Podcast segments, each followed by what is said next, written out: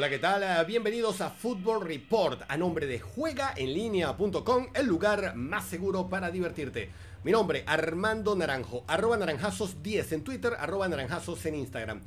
Arrancamos a partir de hoy, todos los días en Football Report, un reporte breve de todo lo que, de todo lo que acontezca alrededor del Mundial de Qatar 2022. Y a 30 días acaba de surgir una noticia de emergencia que la FIFA caliente lo pone en 3 y 2. ¿Por qué? Bueno, porque un bufete de abogados en representación de atletas iraníes históricos, retirados y actualmente figuras del deporte iraní, en representación de ese grupo de atletas, ha enviado una misiva a FIFA para pedir la eliminación de Irán del Mundial a Qatar 2022, así como lo escuchan. Así como lo escuchan. Atletas iraníes acaban de pedir que Irán sea eliminado de la competencia más atractiva del deporte global que se juega en apenas 30 días. ¿Y cómo es esto? Bueno, hay, un- hay varios antecedentes. Primero, en marzo, la Federación iraní aceptó la culpa de haberle impedido ingresar a mujeres a un estadio para ver un partido amistoso entre Irán y Líbano. Después que habían permitido la entrada a 2.000 mujeres en un gesto que se convirtió al final en, un- en una, una simple fachada de cara a la galería.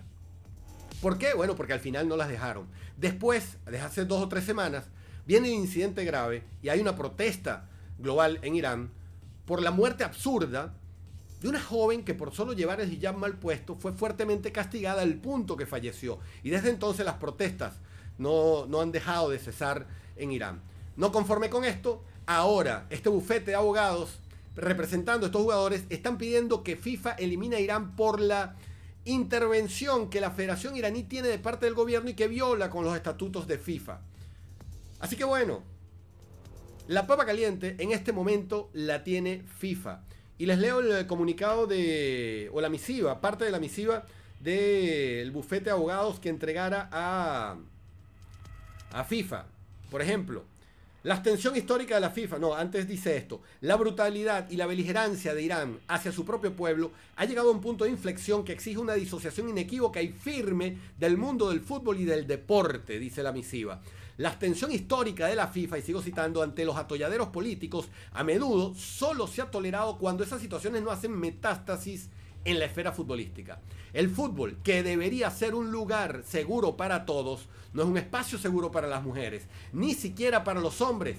A las mujeres, dice esta carta, se les ha negado sistemáticamente el acceso a los estadios de todo el país y se les ha excluido sistemáticamente del ecosistema del fútbol en Irán, lo que contrasta con los valores, supuestamente, ¿no? Y los estatutos de FIFA. Así que bueno, la papa caliente la tiene en este momento FIFA. ¿Qué va a resolver FIFA con este tema? Por los momentos se maneja la información de que FIFA habría ya contactado a los equipos compañeros de Irán en el grupo de la fase, en la primera fase de grupos de la competición.